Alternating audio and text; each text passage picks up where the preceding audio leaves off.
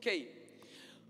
Por que é que nós, agora vou entrar na palavra, por que é que nós sempre gastamos anualmente um mês da nossa rotina para poder falar de família e trazer fundamentos sobre família? Porque é necessário um forte treinamento geracional para que a gente possa enfrentar essa era mais corrupta que já teve sobre a face da terra. Gente, é, é, a fim de salvar uma geração que nunca viu os absurdos, nunca viu os absurdos que essa geração viu.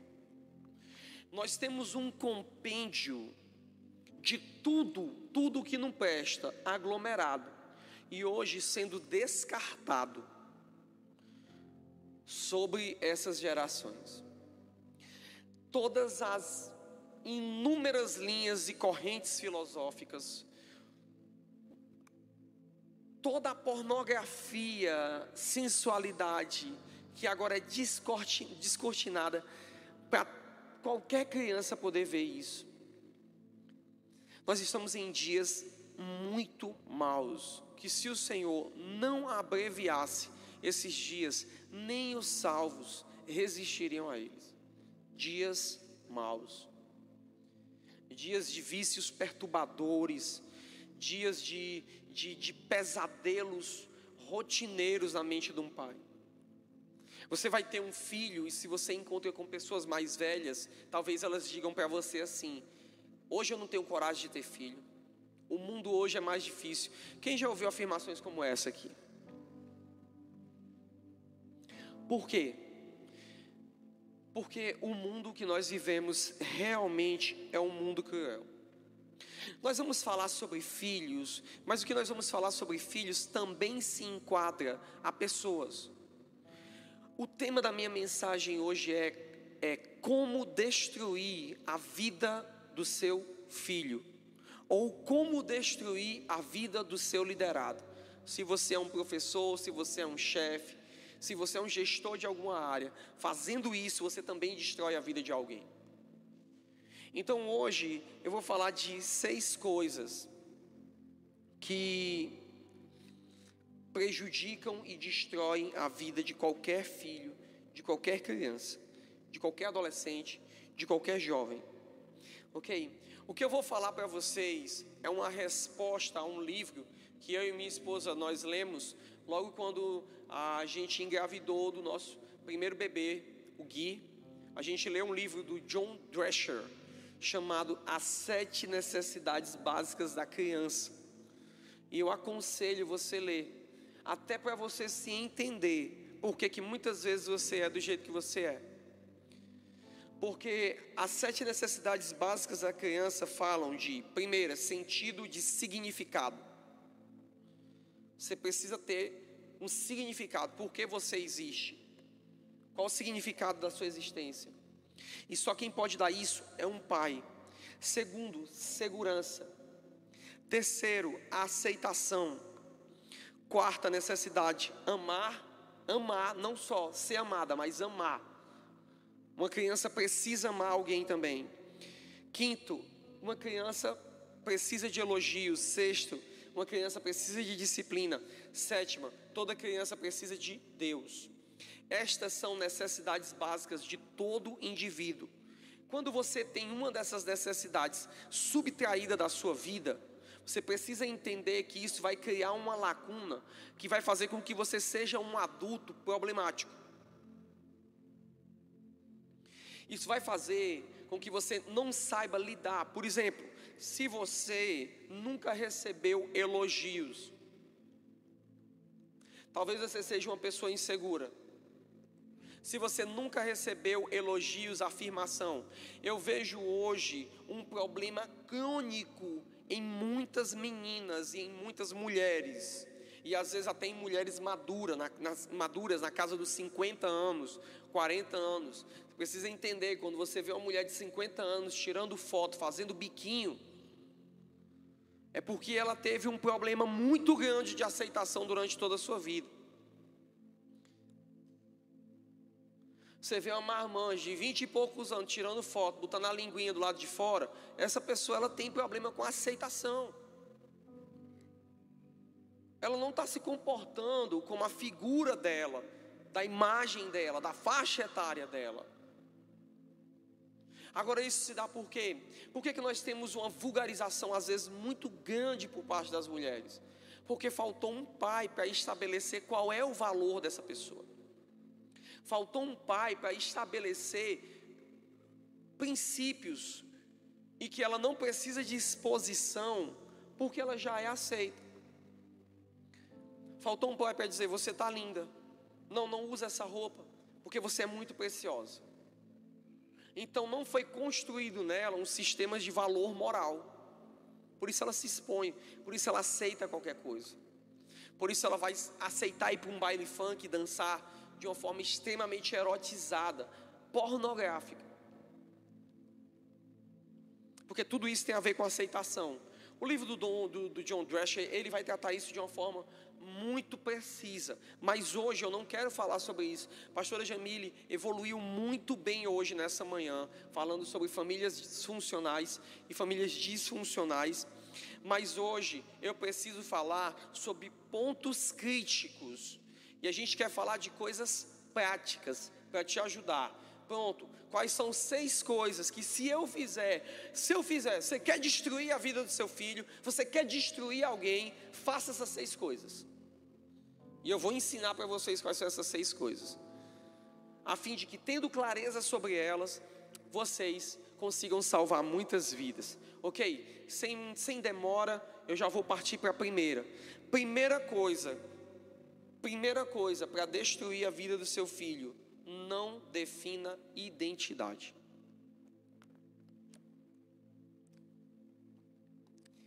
Essa é a primeira que eu quero partir, eu quis partir logo da mais complicada definir identidade. E como se define identidade no mundo subvertido? Como se define identidade quando você hoje vê lives de canais de psicologia com psicólogos definindo que os pais eles não podem determinar o gênero dos seus filhos que eu como pai, a Elisa tem, vai fazer um mês agora, dia 11, eu não posso impor a Elisa qual é o sexo dela. Ainda que naturalmente ela tenha um sexo, porque ela nasceu com a vagina. Fisiologicamente, ela nasceu com cromossomos diferentes de um homem.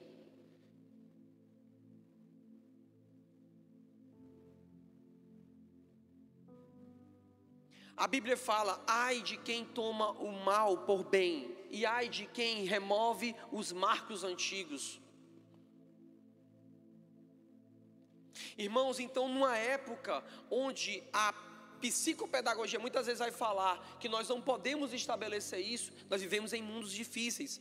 Agora, recentemente, é, é, é, o Conselho de Medicina, ou foi de Literatura, mandou uma autora do Rio de Janeiro recolher todos os livros dela das livrarias, porque ela usava um termo bíblico. Um termo bíblico. Para dizer que se a criança ultrapassasse o limite da desobediência, poderia se usar e seria necessário usar a vara. Irmãos, todos os livros dessa mulher foi tirado, foram tirados das livrarias, porque ela falou de uma verdade doutrinária bíblica. Doutrinária. Eu estou falando para você porque todo hermeneuta bíblico, toda pessoa que estuda a Bíblia, ela vai saber que a regra principal para se estabelecer uma doutrina, você precisa de três vezes o texto ser repetido na Bíblia. E você vai ver três vezes a Bíblia fala: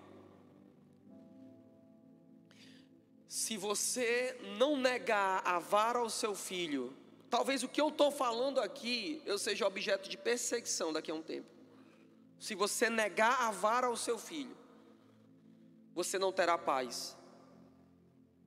O pai que, o pai que não dá a vara ao seu filho, ele passará por vergonha. E Provérbios 19, 19, que é o texto que eu vou ler hoje aqui. Ela falou uma verdade bíblica em tempos obscuros. E esses são tempos onde os homens estão rangendo os dentes contra a verdade. Por isso, mais do que nunca, é necessário muita coragem para vir frente às câmeras e frente ao público e falar verdades bíblicas. Há um tempo atrás, eu estava me posicionando acerca de algumas coisas do que eu creio na internet e alguém foi e falou: Você não tem. É, não é fundamentação, nem parecer técnico. Era.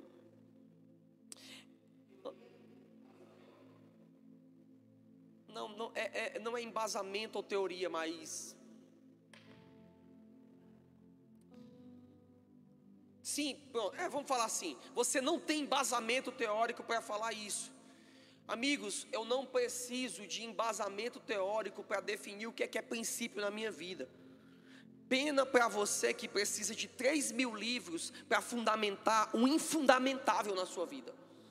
Você precisa ler uma biblioteca inteira para justificar o injustificável. Eu só precisei de um livro. Um livro, a Bíblia. Só um. Só um só um, e eu vivo pela fé no Filho de Deus, e não me envergonho do Evangelho de Cristo. Não me envergonho, eu não me envergonho, e eu não subo nesse púlpito por sabedoria humana, e nem pela lógica humana, porque a lógica humana na década de 90 disse assim: não diga não para os seus filhos, porque eles vão se frustrar. Está aí o resultado hoje, está aí o resultado. A Eligiane, a coordenadora aqui da Casa Amarela, ela é psicóloga e ela trata diretamente, todo dia, com pessoas que não sabem lidar com crises de ansiedade, sabe por quê? Porque nunca passaram pela frustração do não de um pai. Então, num tempo hoje, onde as pessoas olham para você, daqui a 20 anos vão dizer: gente, foi um erro, ó, a gente falar aquela história de não definir gênero. Queridos, eu vou traçar um mapa para você. E o mapa, ele fala assim: no princípio, Deus criou o homem e macho e fêmea os criou. Não interessa quantas teorias malucas você já escutou no mundo. Eu estou te falando a verdade bíblica. E nenhuma outra palavra sobre os seus filhos vai ter mais poder do que a que sai da tua boca. Nenhuma. Nenhuma. Nenhuma. Então, o nosso primeiro dever é ensinar a verdade para a criança. O Guilherme, desde quando eu segurei ele, nos primeiros dias, eu segurava ele, ia dar banho com ele, ia conversando. Seu nome é Guilherme, você é filho de William e Samara Marx. Você se chama assim porque o seu nome é a transliteração em português do nome do seu pai, e eu tô te legando o meu nome. E meu nome significa protetor voluntário, mas o seu nome significa protetor decidido. Você nasceu para proteger pessoas, você nasceu para guardar pessoas. Essa é a sua função, esse é seu significado, esta é sua identidade. Esta é a sua identidade. Eu quero te apresentar com três meses. Eu pegava o Guilherme na cama e começava a rolar com ele, brincando de luta com ele. Porque eu estava fazendo o quê? Estabelecendo a sua identidade de protetor, estabelecendo a sua identidade de homem.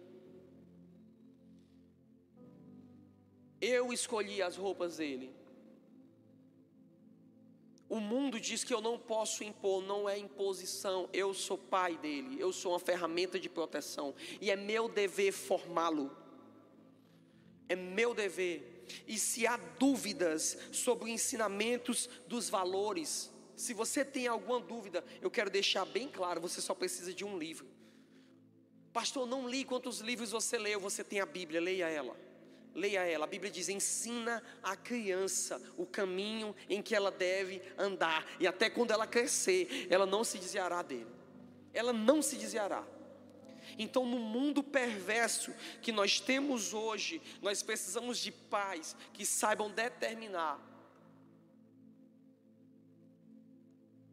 A primeira correção que eu dei com o Guilherme, ele tinha seis meses de idade, a Ohana morava com a gente.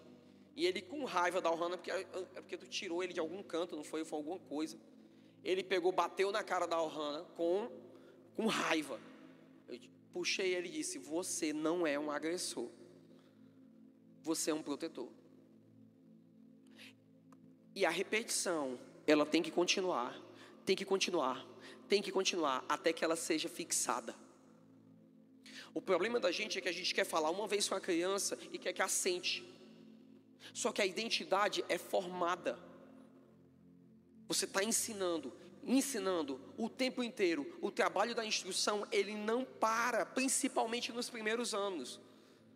Você é isso, você é isso, você não pode fazer isso, você precisa ir para cá. Só que nós estamos num mundo hoje que esses mundos dizem assim, veja, veja a lógica do mundo hoje em dia. A lógica do mundo hoje em dia é assim, ó, o pai, o pai não pode dizer se o menino é menino ou se a menina é menina. Mas o professor pode dizer para ele que ele tem o direito dele de escolher ser outro gênero. Olha, talvez você seja outra coisa, e por acaso, subjetivamente, não estão impondo a uma criança uma mudança de gênero, não? Quando você sai, tira a pessoa do eixo natural e diz assim: Ó, você pode ser outra coisa, por acaso não há uma indução? E o que é que a gente vai fazendo? Automaticamente nós vamos desconstruindo valores morais. E isso cria muito problema. Veja em Gênesis 35, 18, fala de um, um símbolo poderoso.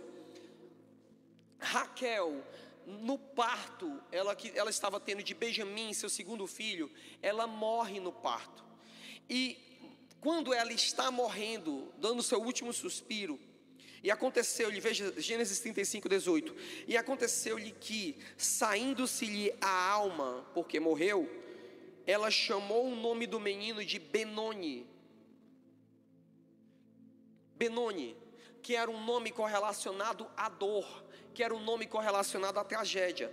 Mas preste atenção, mas seu pai o chamou Benjamim, lhe deu um nome governamental. Tu és o lobo que estraçalha tu, és, tu será forte, você não será dor, você será forte, você será príncipe, você ajudará seus irmãos. Veja que símbolo poderoso, veja como isso se aplica nos dias de hoje. Nós temos uma geração moribunda, uma sociedade que está passando por uma morte moral e ela quer ressignificar aquilo que é presente de Deus.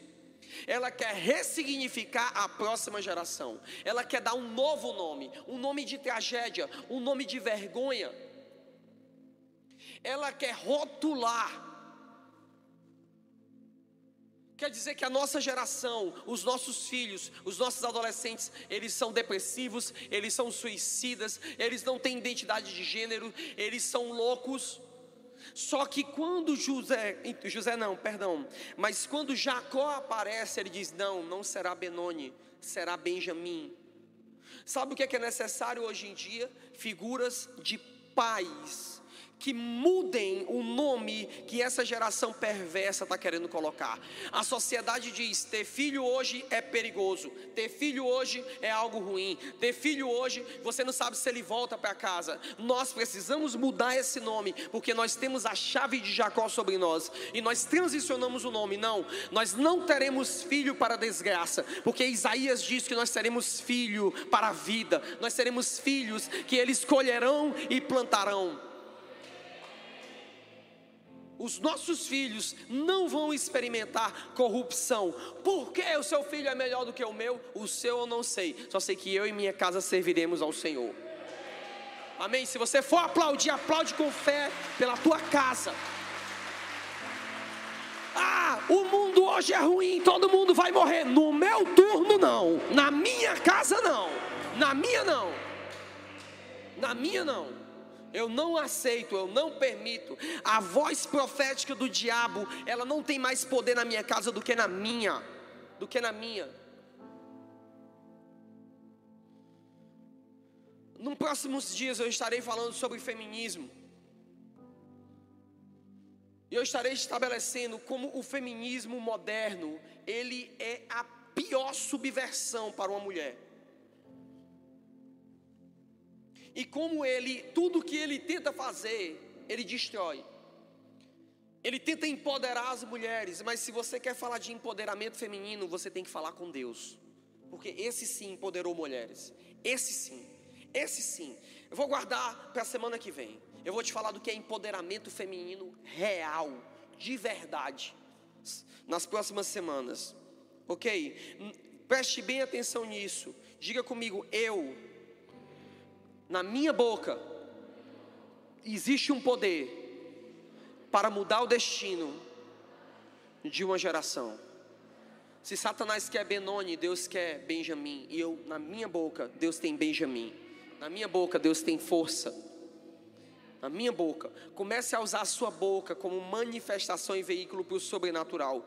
Outra coisa, pastor, meu filho já nasceu, ele já é grande. Às vezes a gente vê, por exemplo, uma menina ela é mais aventureira, uma menina é mais ousada. Ela ainda está se descobrindo. Ela gosta de jogar bola. Daí o que acontece? Vem um falso profeta, um tio, um professor, um amigo, alguém. Eu acho que você é lésbica. Veja o espírito de Benoni querendo vir rotular aquela menina. Não é porque ela é lésbica, é porque ela é forte. Daí aquela criança que não tem nenhum senso de identidade no mundo, ela pega aquele falso conceito e ela agrega na minha vida. É mesmo, eu sou diferente. Eu sou diferente. Aí ela começa a pensar, é, eu tenho que me relacionar com meninas assim. E por causa daquela ressignificação, aquela pessoa entra num circuito de vida que vai prejudicar a vida dela inteira. Que vai prejudicar os sonhos que Deus teve para a vida dela. Talvez se minha mãe tivesse nascido nos dias de hoje, ela fosse enquadrada dentro do movimento, sabe, lésbico, sei lá, iam chamar ela de qualquer outra coisa. Porque quando ela era criança, ela gostava de brincar com os meninos, subir muro, soltar a raia, mas ela é minha mãe. Ela foi extremamente carinhosa comigo. Ela é extremamente carinhosa com os netos. Ontem, acho que foi ontem ou foi antes de ontem, ela estava brincando com o Guilherme de esconde-esconde. Não tem o que fazer brincando de esconde-esconde lá em casa. Daí o Guilherme foi para o quarto brincar com a mãe dele e com a irmã dele, e foi a hora que ela foi embora. Ela deu tchau e ele não ouviu. Para quê? Quando ele sai do quarto procurando: cadê minha vovó? Cadê minha vovó? Não é que ela era ela é lésbica, ela era aventureira, mas no mundo de hoje. E aí? Precisamos de pais que olhem para essa menina, não, você é uma princesa aventureira. Você é diferente, mas você é amada. E logo os pais vão consertando e modulando, sabe por quê? Porque você não pode permitir que as pessoas rotulem seus filhos. Alguém chega para mim e diz assim: Ah, o Guilherme é danado. Não, não. Ele é líder. Sabe uma coisa? O número de crianças hoje que têm sido adestradas e mortas pelo diabo através de falsos diagnósticos, o diabo tem matado a liderança da nova geração. O menino é ativo, ele corre, ele sobe, aí diz assim: ah, ele é autista. E topa a criança, castrando a liderança das próximas gerações. As pessoas dão diagnósticos extremamente imprecisos sem nenhuma pesquisa, sem nenhum teste, sem nenhuma avaliação mais profunda. Então nós pegamos pessoas que simplesmente, gente, quando eu era criança, para você ter noção, os meus pais até como dizem, eu nunca sei o que é isso. Foram bater uma chapa na minha cabeça, eu não sei o que é chapa. Até hoje eu estou querendo entender. Foram bater uma chapa na minha cabeça para saber se eu era doido. Você ter noção de como é que eu era. De tão 220. Talvez se eu tivesse nascido nos dias de hoje, iam dizer: dopem ele, ele é autista, ele é isso, ele é hiperativo. Não, era só um líder em formação. Ah, o menino sai correndo, claro, é porque ele é ousado. Não castre isso. Modele. Não permita que os outros rotulem. Não permita. O Guilherme, desde pequeno, não sei se esse lado ele puxou a mãe dele ou puxou a mim. Mas ele só foi rir com seis meses de idade, né? No resto ele só ria para mim e para a mãe dele. E para a Ohana que morava lá em casa com a gente, só. Né? Para conseguir tirar um sorriso dele, hoje ele está simpático, mas não, novinho, as pessoas chegavam, ficava assim a cara dele, ó, né? E se duvidasse, ele ainda dava uma mãozada. Se viesse beijar ele antes do tempo, porque ele tinha um senso de proteção dele assim, não ultrapasse o limite. Ele tinha muito isso. Aí um dia chegou um, aqui no Ceará diz abestada, eu não sei como é que diz aí na sua terra. Aí chegou assim: Nossa, ele é tão sério, o meu neto ele é tão sorridente, ele fica rindo o tempo todo. Eu disse: Claro, ele não é nem retardado para ficar olhando por canto e ficar rindo. Ele ri para quem ele conhece. Não permita, gente. Não permita que rotulem seus filhos. É claro que você não deve andar por aí fazendo confusão, mas nós precisamos ter um senso de segurança. É claro que você não, não estou é, falando de não ouvir opinião, você tem que ouvir opinião. Agora a gente tem que ter cuidado, porque às vezes as pessoas começam a falar coisas e nós levamos mais em consideração o que as pessoas estão falando do que o que Deus fala.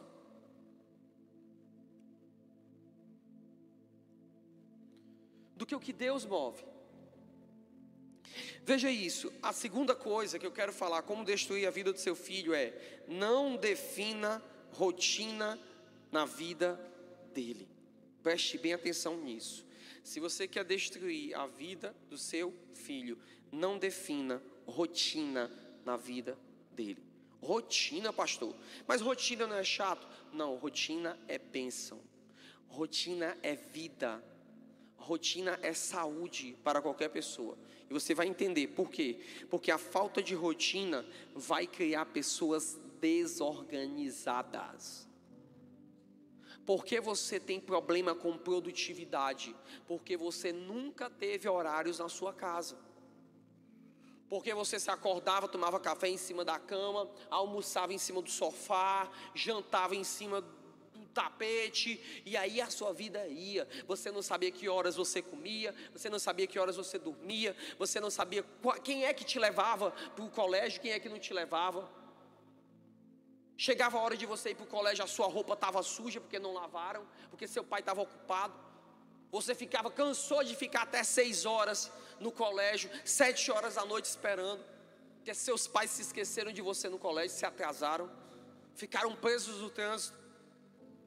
Isso criou em você um senso de desorganização terrível. Esse senso de desorganização, ele roubou de você uma coisa chamada projeção social.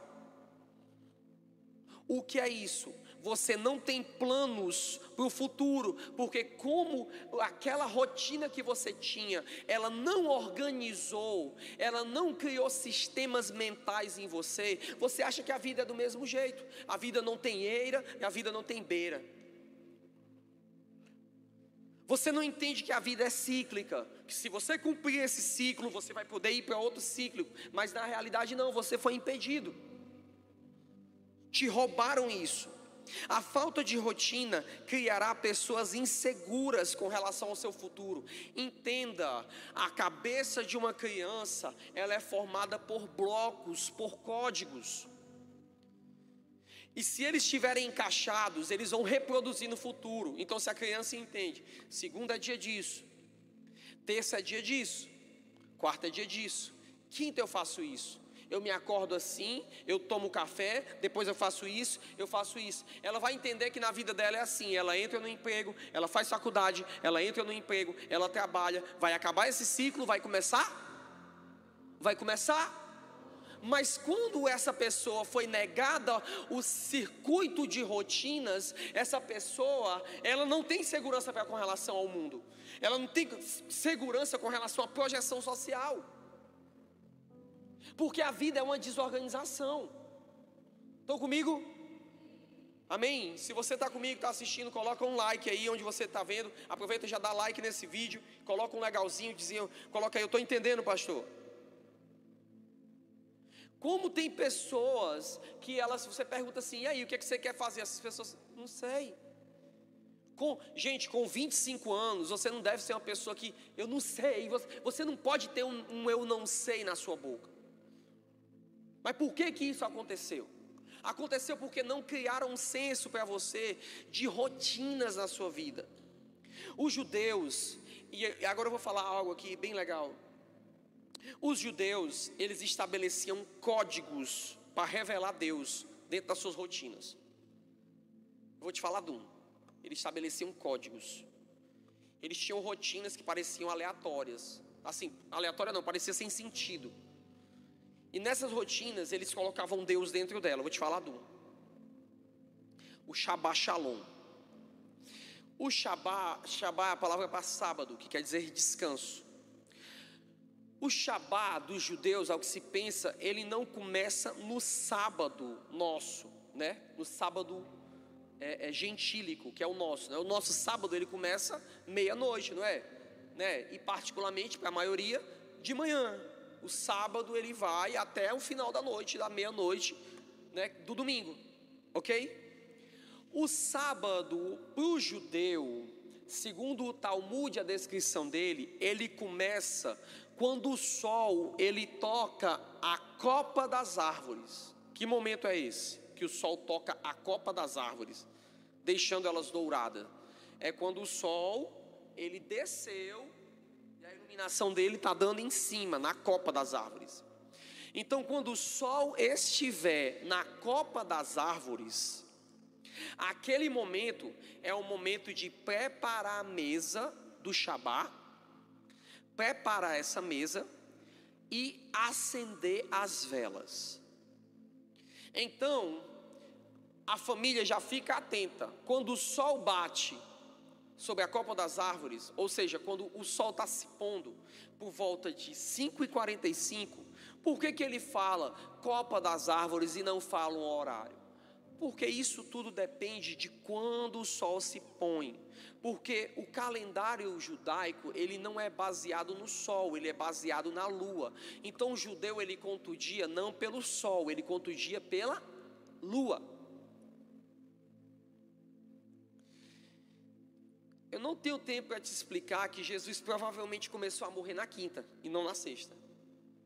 Aqui é outra história, baseado nesse conceito. Mas isso não, não tem nada a ver com agora, tá certo, gente? E, e nem me venha me perguntar no final. Um dia eu explico na vida e nas 318 da vida eu te explico isso. Mas vamos lá. Se você está no Rio Grande do Sul em janeiro, como eu vou para lá todo ano, o sol fica na copa das árvores 8h45 da noite. O sol tá pino lá, tipo assim, 6 horas da noite é sol das 4 horas da tarde aqui. 4 horas nada três horas, né? Como se fosse. Então ainda tem, daqui para de seis até nove, ainda tem mais três horas de sol. E em certos cantos do mundo, que o sol se põe 11 horas da noite, meia-noite, e tem 30 minutos de noite, aí é, começa o dia. Né? É claro que em circunstâncias como essa existem outros protocolos. Vamos lá. Quando o sol, preste bem atenção nos elementos, o sol se coloca na copa das árvores, o sol desaparece, todas as luzes da casa são desligadas. Daí se acende as luzes do Shabbat Shalom, ou seja, do descanso de paz. Sábado de paz, Shalom é paz. Só que quem acende as velas, reúne-se toda a família ao redor da mesa, presta bem atenção e o pai não pode acender, só quem pode acender a vela é a mãe. A mãe acende as velas enquanto ela recita o kiddush, que é a oração para o acendimento e para a iniciação do Shabat. Isso é uma rotina. Toda sexta-feira, 17h45, se tiver judeu aqui em Fortaleza, ele estará fazendo isso. 17h45, desliga as luzes, todo mundo ao redor da mesa, a mãe, a mãe cobre a cabeça com o véu, o pai coloca o kipá eles acendem a vela. A mãe acende a vela. Se a mãe não tiver, a filha mais velha. Ou a mulher mais madura na casa. Acende o que e diz: Bendito seja Adonai, o nosso Elohim, que nos entregou o Yeshua Hamashia, pelo qual, em nome dele, acendemos as velas do Shabá, que por causa dele, todo o universo recebe luz. E aí começa o Shabá. O pai canta uma música, fazem uma oração e todo mundo come. Isso é uma rotina, não é? Ok? Quando eu vi essa cerimônia a primeira vez, todos os códigos bíblicos na minha cabeça fizeram assim, pegaram fogo porque eu entendi o começo do milênio nessa cerimônia. Sol na Bíblia significa a glória do mundo gentílico, a glória das nações. Em outras palavras, aquela tradição estava dizendo para toda criança, quando um judeu ficar adulto, ele vai entender que quando a, glória das nações ela passar, a igreja, a mãe, é a única instituição que pode trazer luz ao mundo que está em trevas, caótico. E aí a glória do Deus Pai será manifesta sobre a terra e se iniciará a shalom de Deus sobre todas as nações.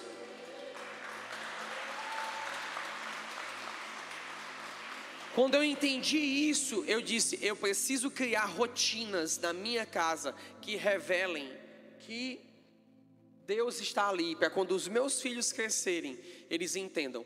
E a primeira rotina que eu quis colocar na vida deles foi que a mesa é um símbolo de Jesus. Então, desde quando Guilherme nasceu, eu mudei e toda a vida agora. Antes a gente comia até assim, né, separado, às vezes agora não, todo mundo deu o horário do almoço, todo mundo está na mesa, todo mundo. E todo dia, três vezes ao dia, quatro vezes ao dia, às vezes, se eu estiver na mesa, café da manhã, almoço, lanche da tarde, janta, quatro vezes por dia, tem a mesma oração. Senhor, se nós temos o que comer sobre essa mesa, é por causa da tua bondade, da tua fidelidade para com esta casa. Todo dia. E todos na mesa dizem amém. Tem dia que eu já começo a orar e ele já começa amém, amém, amém. Ele não entende agora.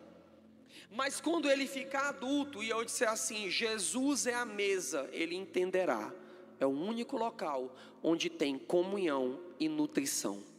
É Jesus. Jesus estava na mesa todos esses anos, porque meu papai e minha mamãe me ensinaram. Me ensinaram que se a gente comia ovo, a gente agradecia, se a gente comia carne, a gente agradecia.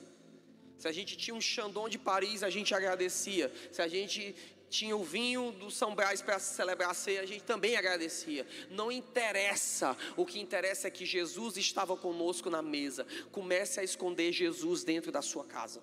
Comece a esconder Jesus no abraço que você dá no seu filho ao dormir. Toda noite agora eu crio uma rotina. Qual é a rotina? Eu vou dormir e conto uma história para ele. O que é que eu estou dizendo? Que antes do descanso, meu pai está comigo. Então, qual é a melhor maneira para me descansar? Eu preciso estar do lado do meu pai. Quando ele tiver com 35 anos, liderando algo gigantesco para Deus, ele se vê cercado por todos os lados, ele vai entender: é só eu descansar. Meu papai está comigo. Rotinas, rotinas trarão segurança para uma geração no futuro. Terceira coisa, terceira coisa, Antes de entrar na terceira, eu vou te dizer uma coisa, vou te dar dica. Estabeleça agendas semanais. Tá bom? Toda semana eu vou fazer isso aqui. Não precisa ser longo, precisa ser intenso. Tá certo? Eu não tenho muito tempo às vezes com o Guilherme, mas eu tenho 15 minutos que são intensos. 15 minutos, eu tenho esse tempo. Se eu vou fazer, eu não levo o celular, é eu e ele. Não, hoje é dia da gente fazer isso, hoje é dia dos machos, hoje é dia dos bravos, é só eu e tu. A mãe dele é doida para sair, não, é eu e ele. E nem a Elisa vai sair, aí vai ter o dia, né, o dia das minas. Aí vai ser eu, a Elisa e a mãe dele. E ele vai ficar com a avó dele, alguma coisa. Né? E assim vai. Então, é, estabeleça essas agendas e lembre-se, cumpra elas. Cumpra elas. No final da história, a única coisa que vai ficar na cabeça do seu filho são as lembranças. Cumpra. Cumpra. Ok? Terceira coisa que destrói a vida de uma criança: não dê afeto explícito. Diga comigo, explícito. Afeto que não é explícito não é afeto. Muitos pais vão abrir a boca e dizer assim: Eu te amo, porque eu paguei isso para ti, porque eu fiz isso para ti. Porque a linguagem de amor dessas pessoas era serviço, nós entendemos, mas isso fere pessoas. Então, eu vou te falar aqui uma coisa aqui para você entender. Se você quer ter filho, se você tem filho, você precisa entender que são necessárias as figuras claras de afeto explícito claras. O que é uma figura, figura clara? Você precisa pegar seu filho, olhar nos olhos dele e dizer: Eu te amo muito. Ele precisa ter recorrentemente essa palavra, que ele é amado. Quantas pessoas, ah, talvez aqui, se eu perguntasse assim, quantas ouviram do seu pai que você é amado? Hoje, sabe qual é o meu maior desafio quando eu estou pregando os segredos do reino? O meu maior desafio quando eu estou pregando os segredos do reino é a orfandade. Sabe por quê? Porque eu prego para uma geração que duvida do amor de Deus. Duvida. As pessoas perguntam para mim: como é que tu se lança em desafios tão grandes de fé? Porque desde pequeno, se teve uma coisa que meus pais me fizeram, me encorajaram. Me encorajaram. Eles colocavam freios em mim, mas tudo que eu sonhava, eles diziam: se o Senhor deixar, se Deus abençoar, a gente vai fazer. Mãe, eu vou andar de avião. Vai. Eu vou fazer. Vai. Deus vai abençoar, vai dar certo. Nunca castre o sonho de uma pessoa. Você precisa ser afetivo, você precisa abraçar. Lá em casa tem todo dia, 20 vezes ao dia, a hora da cafungada. E tem uma pequenininha lá em casa que eu estou viciado. Gente, tenho certeza que libera alguma substância química na, na vida da pessoa. Você pegar uma coisinha pequenininha e ficar hum, hum, hum, no espírito da cafungada. É bom demais, gente. E eu pego os dois, eu estou viciado. Eu estou aqui pensando em chegar em casa e dar uma cafungada nos dois. Preciso deixar claro, até o ponto que eles digam assim: pai, para. Mas que eles saibam que eles são amados. Porque quando eles entendem que eles são amados, eles não se, eles não se submetem a qualquer proposta. Eles não aceitam qualquer opinião, não é qualquer um que toma eles e leva eles pelas mãos. Porque eles são firmados no afeto. Eles serão, quando não se tem afeto, quando você cria uma pessoa sem afeto, essa pessoa no futuro, ela será alguém que vai perder pessoas que, que ela ama, porque ela não é afetuosa. Veja como nós temos um problema tão grande, tão grande, eu estava num casamento há muito tempo atrás, ontem, é, celebrando um casamento. E chegou a hora do, do, do, do beijo, né? Pode beijar a noiva. E a noiva, a, a, a pessoa há muito tempo atrás, a Pri, é, ela é muito tímida. E quando foi na hora de beijar a noiva, quando o André foi beijar ela, ela virou de vergonha, porque todo mundo ali, eles não, não, não, não beijavam frente, esperaram o casamento para beijar. Aí ela virou o rosto né, de vergonha. Só que eu disse, meu Deus, a vergonha dela acabou que nesse momento de primícia comprometeu ela. Então, amém, então casado e tal, todo mundo desce para dar abraço. Pri, vem cá para me te dar um abraço. Amém, vem cá. Priscila, se tu não der um beijo na boca do André, agora eu vou dar um murro tão grande na tua cabeça. Ela voltou já convencida pelo Espírito Santo, né? estou brincando, tá bom? Tá certo? Ela voltou convencida pelo Espírito Santo e deu uma beijoca nele lá, na frente de todo mundo, e pronto, tá, ufa, primícia, meu Deus. Foi bênção. Tá entendendo? Mas a gente tem, no caso da Priscila, eu estou usando o exemplo dela aqui, né? Mas depois foi brincadeira, a gente só riu. O, o caso de uma mãe. Quantas pessoas são feridas porque você sabia que sua mãe te amava, mas ela nunca estabeleceu isso. nunca te disse que te amava. Cresceu a vida inteira e nunca ouviu do pai, eu te amo. Gente, qual o valor moral dessa pessoa? Qual o valor? Ela viu seu pai gritar na frente do jogo do Ceará. É! Mas ela nunca viu um eu te amo passivo. Te amo. Os nossos filhos precisam ser lavados, batizados em amor e afeto todo dia, todo momento. Eles não vão ficar bobos, eles não vão ficar mimados. Ao contrário, eles vão ficar mais fortes. Eles vão ficar emocionalmente, emocionalmente mais estáveis. O toque é necessário, tocar, tocar, eu te amo, abraçar, dizer você está lindo. Dizer é, é, é, isso tudo é necessário. Quarta coisa que é necessária para destruir a vida do seu filho, não dê responsabilização. Perdão, responsabilização. Responsabilização é diferente de responsabilidade. Eu não estou dizendo para você dar responsabilidade, isso é outro assunto. Eu estou falando de não dar responsabilização. O que é não dar responsabilização? O problema é que a gente acha que a criança, ela não entende os códigos da sociedade. Entende sim. E ela vai tensionar para saber até onde ela vai.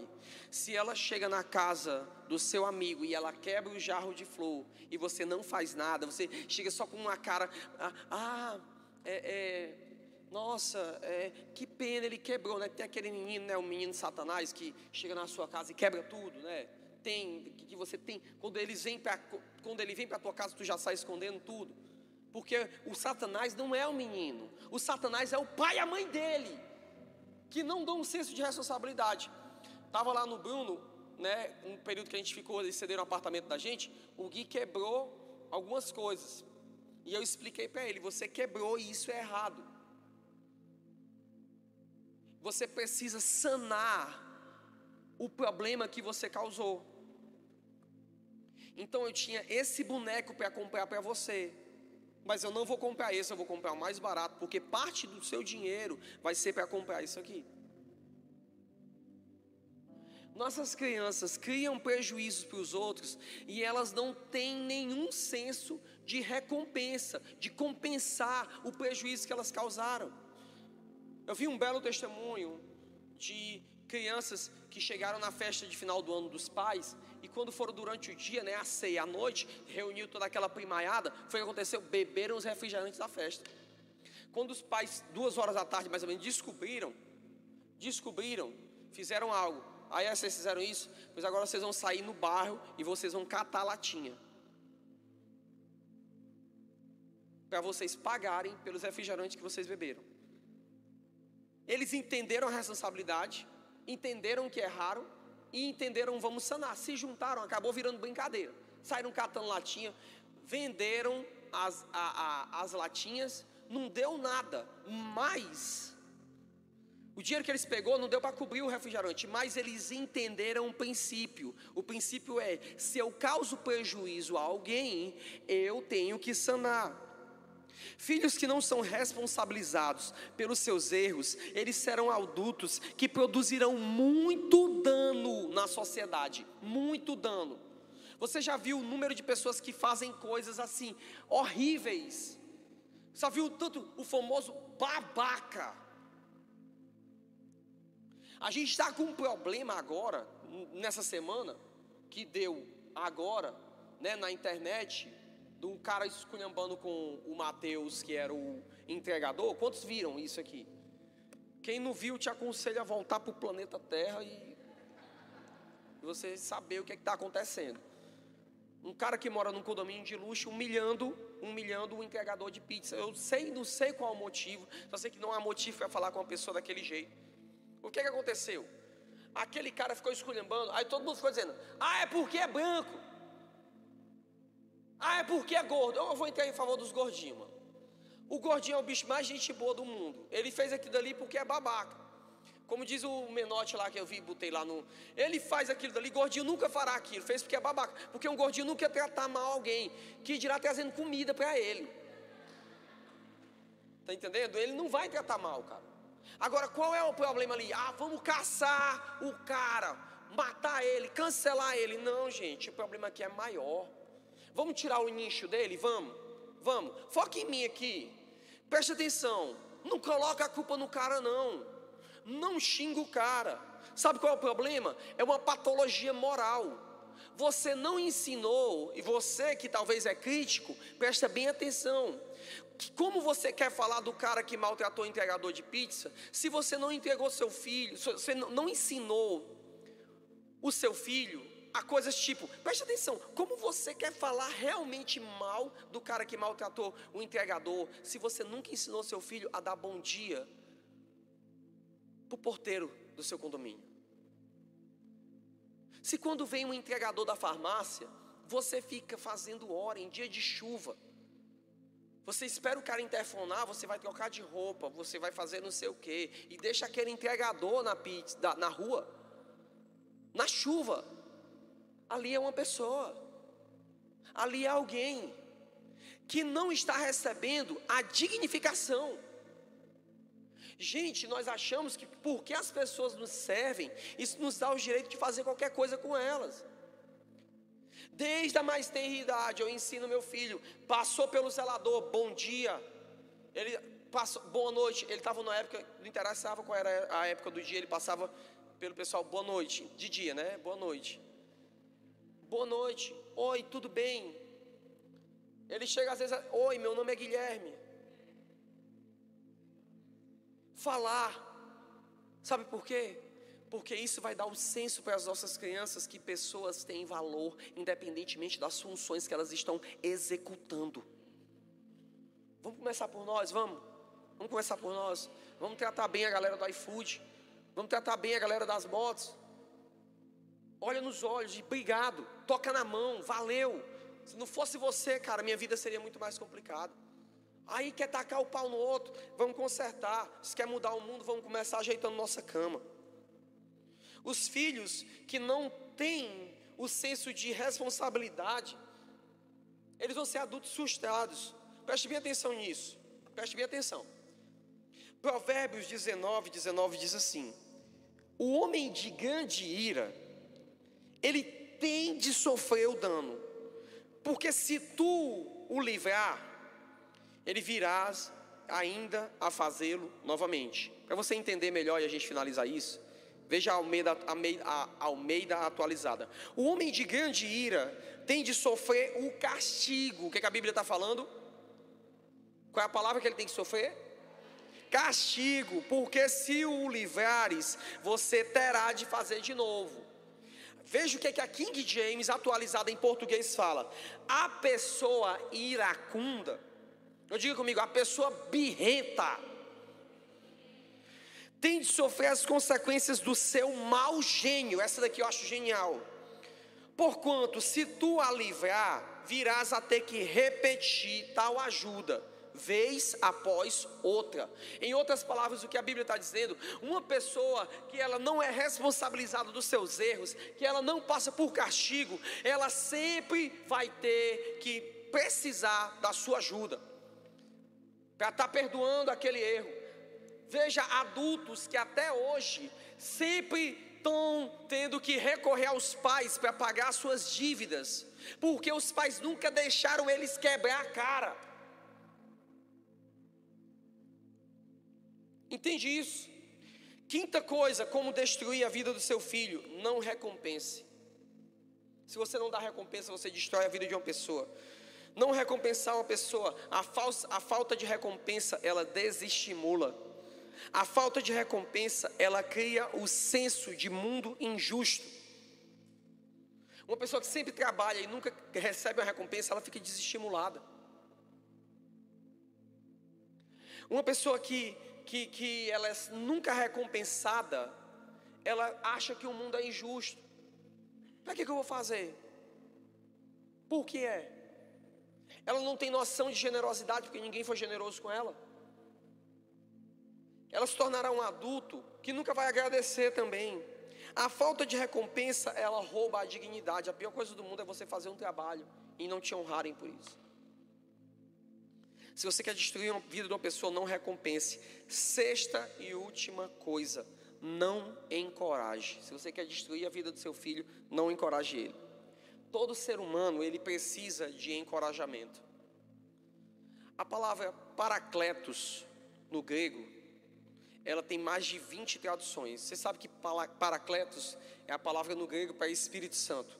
Jesus disse assim, ó: "Eu vou ao Pai, mas eu enviarei um ajudador. Essa palavra no grego é paracletos. Ajudador foi uma das traduções que o, que o tradutor bíblico encontrou. Só que essa palavra paracletos, ela, ela possui mais de 20 adjetivos. E um dos adjetivos é encorajador.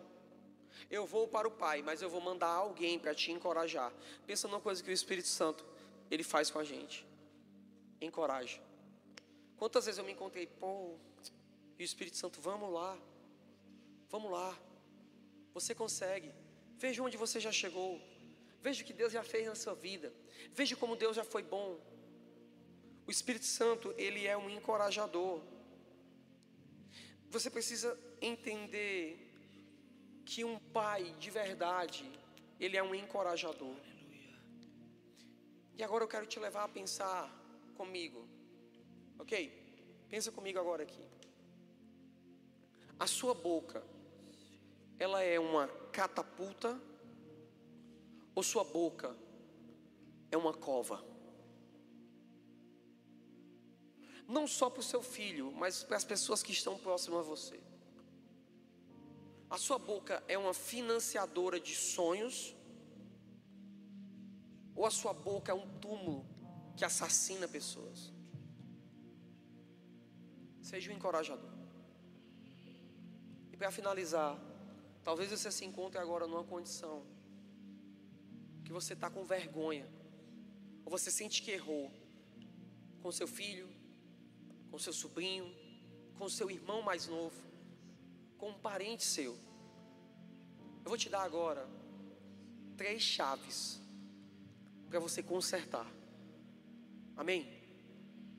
Primeira coisa, Sente com essa pessoa, frente a frente com ela. Sente. Não estou mandando você conversar em pé. Eu estou dizendo para você sentar. Por quê? Porque isso vai transmitir uma linguagem visual. Quando você senta com uma pessoa para conversar, você fica na mesma altura que ela. Isso fala de dignidade. Você está olhando nos olhos. Quando você senta com essa pessoa e diz: Eu preciso conversar com você, senta aqui comigo. O sentar é uma atitude inicial para consertar muitos erros da igreja. A pastora Jamile estava falando hoje, quando ela assistia as séries, ela ficava assim: Meu Deus, é tão fácil de resolver, é só. É só sentar. sentar. É só sentar. E esse é o primeiro passo. Sente. Segundo passo, informe o que Deus está fazendo com você. Primeiro passo? Primeiro passo. Segundo passo, informar o que Deus está fazendo. Sente com essa pessoa e não interessa. Eu comecei a falar com meu filho com três dias de vida. Ah, não entende? Entende, ele tem um espírito. E o espírito dele capta coisas. Capta.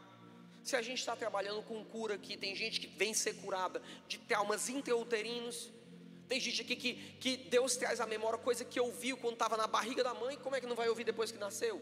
E quer dizer que a palavra do diabo é mais forte do que a palavra de Deus? Não, não, não, não. No meu turno não. No meu turno não. Senta com essa pessoa, não interessa se ela é criança. Não interessa se está no leito de morte. Senta e diz: Deus falou isso comigo. E terceira coisa, se necessário for, peça perdão e indique como será o caminho agora. Joãozinho, senta aqui. Se antes nós não sentávamos na mesa, eu quero te pedir perdão por isso, mas Deus falou comigo que nós precisamos sentar na mesa e comermos juntos. E a partir de agora vai ser assim. Esse é o maior desafio de pais que têm filhos adolescentes e sentem a culpa de que perderam, de que erraram durante a vida. Não permita que a culpa roube sua autoridade. Nunca é tarde para recomeçar. Porque a Bíblia diz que Cristo, Ele quebrou nele mesmo, nele mesmo, o muro que dividia. Amém? Entenda isso. Sente, explique o que Deus está falando e indique um caminho novo. Amém? Pai, em nome de Jesus, eu quero orar agora por cada pessoa que está aqui. Eu quero orar por cada pessoa que está nos assistindo. Que você seja abençoado agora com a unção da transformação radical. E que o Senhor converta o coração dos pais aos filhos e dos filhos aos pais. E você que ainda não é pai, não se preocupe. Você ainda que não é mãe, não se preocupe. Você será um ótimo pai. Você será uma ótima mãe.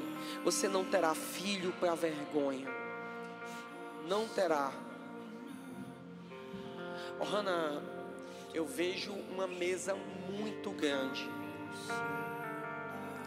E eu vejo quatro filhos sobre ti. E eu vejo que teus filhos vão amar muito a tua comida. E eu vejo tu com muita alegria cozinhando para eles. E eu vejo que virão pessoas de fora. A tua mesa, tu vai ter uma mesa grande na tua casa. Porque tanto tu como teu marido, eles vão ter prazer em receber pessoas. Prazer. Prazer. A tua casa sempre vai estar cheia. Porque vai ser um lar de amor o símbolo da tua casa para as pessoas será amor, amor, amor.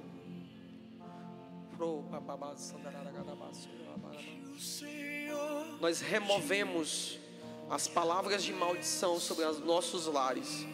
Vamos lá, remova toda palavra maldita sobre o seu lar, sobre a sua vida, sobre a sua casa. E hoje nós liberamos palavras de vida e não de morte palavra de bênção e não de maldição, palavra de saúde e não de doença, palavra de provisão, de prosperidade e não de miséria. Amém.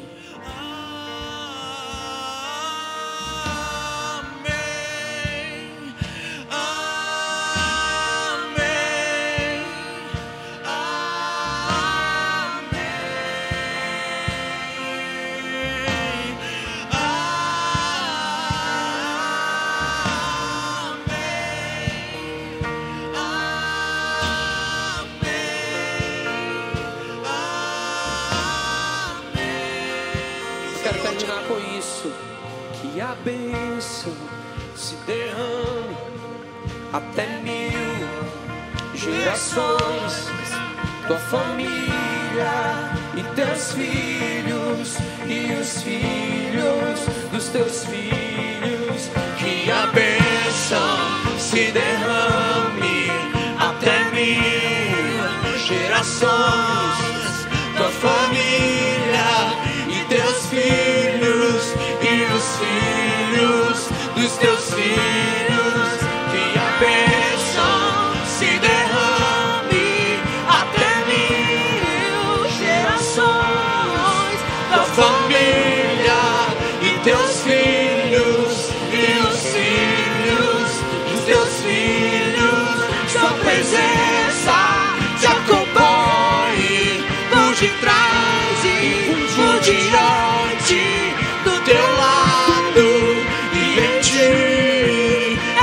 contigo, é por ti, e de dia e de noite, tua entrada e saída, em teu riso, em teu choro, é contigo, é por ti, é contigo, é contigo, é por ti, é contigo, é por ti.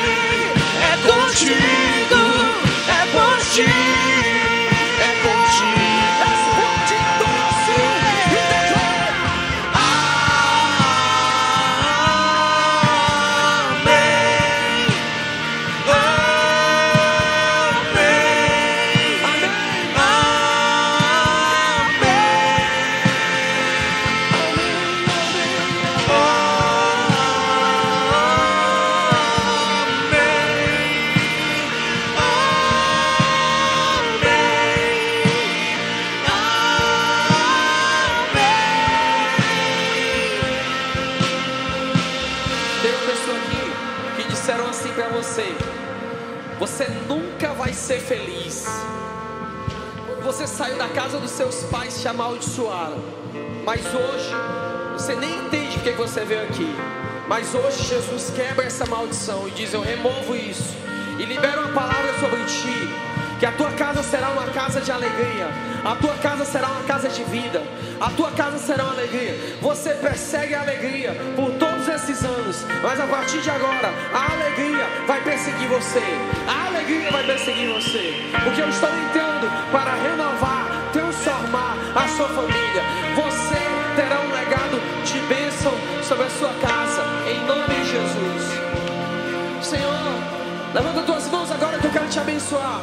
Que o Evangelho da Graça, a mensagem da cruz, estejam sobre